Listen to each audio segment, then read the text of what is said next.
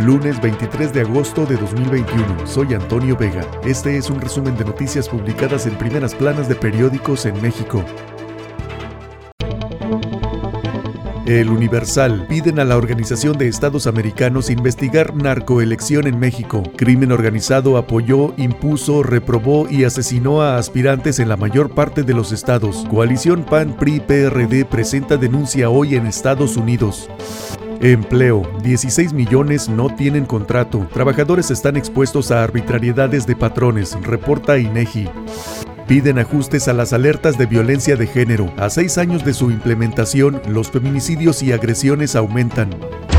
Excelsior, hay riesgo de perder a una generación, reporta Secretaría de Educación Pública. Regreso a las aulas lo evitará, indica. Las dificultades tecnológicas o de acompañamiento que implican las clases a distancia abren la puerta a que alumnos abandonen los estudios, alerta.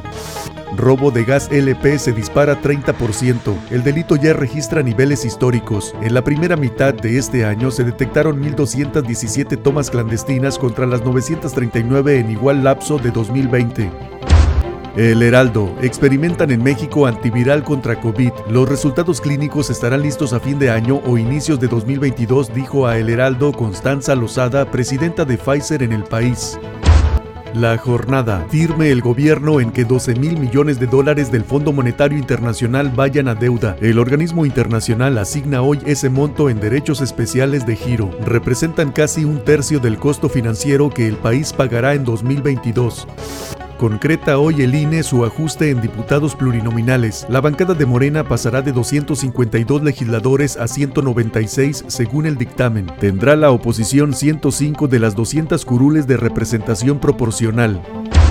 La razón, regreso lento y con matrícula mermada. Muchos alumnos no volverán, dijo UNICEF. Expertas de la ONU señalan a la razón que sistema presencial puede tardar un mes. Dependerá de infraestructura y adaptación, dicen. No concluyeron el año 5.2 millones de estudiantes. Rescatarlos prioridad, revelan. Se arrastrará recuperación en futuros ciclos. 30 estados listos. Milenio, Ciudad de México, intervención selectiva, no cierre de escuelas ante contagios, pandemia. La Secretaría de Salud Capitalina adelanta que trabajará como se hace con albergues, asilos y otros sitios de convivencia que no dejan de operar pero sí aíslan las zonas donde se detectaron personas infectadas. Morena necesita a Verde y Partido del Trabajo para sacar presupuesto y reformas constitucionales. Con solo 79 diputados, las bancadas del PT y Partido Verde serán estratégicas para los morenistas en la siguiente legislatura.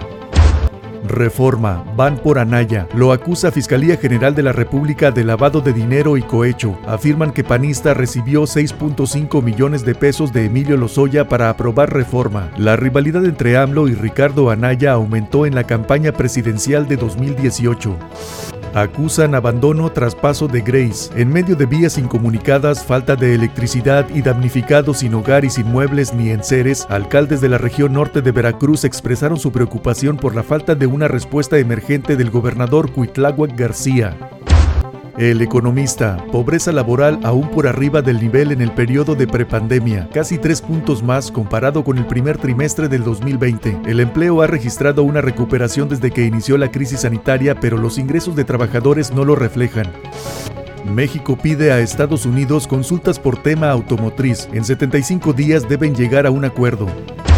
El Sol de México. Mexicanos acuden más al doctor Simi. Baja atención en clínicas de la Secretaría de Salud. Consultorios de bajo costo llenan el vacío de una deficiente atención en el sector público.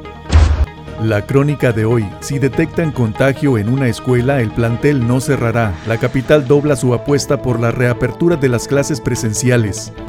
Opinión, Raúl Trejo, el presidente exasperado, desencajado e iracundo, el presidente miente, calumnia y confunde todos los días, desesperado porque a pesar de la burbuja de autocomplacencias que lo envuelve, advierte que el país va de peor en peor, riñe incluso con los suyos.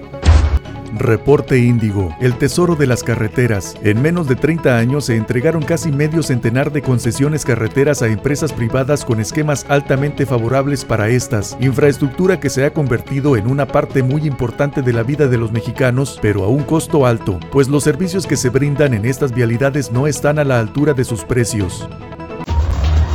Este fue un resumen de noticias publicadas en primeras planas de periódicos en México. Soy Antonio Vega.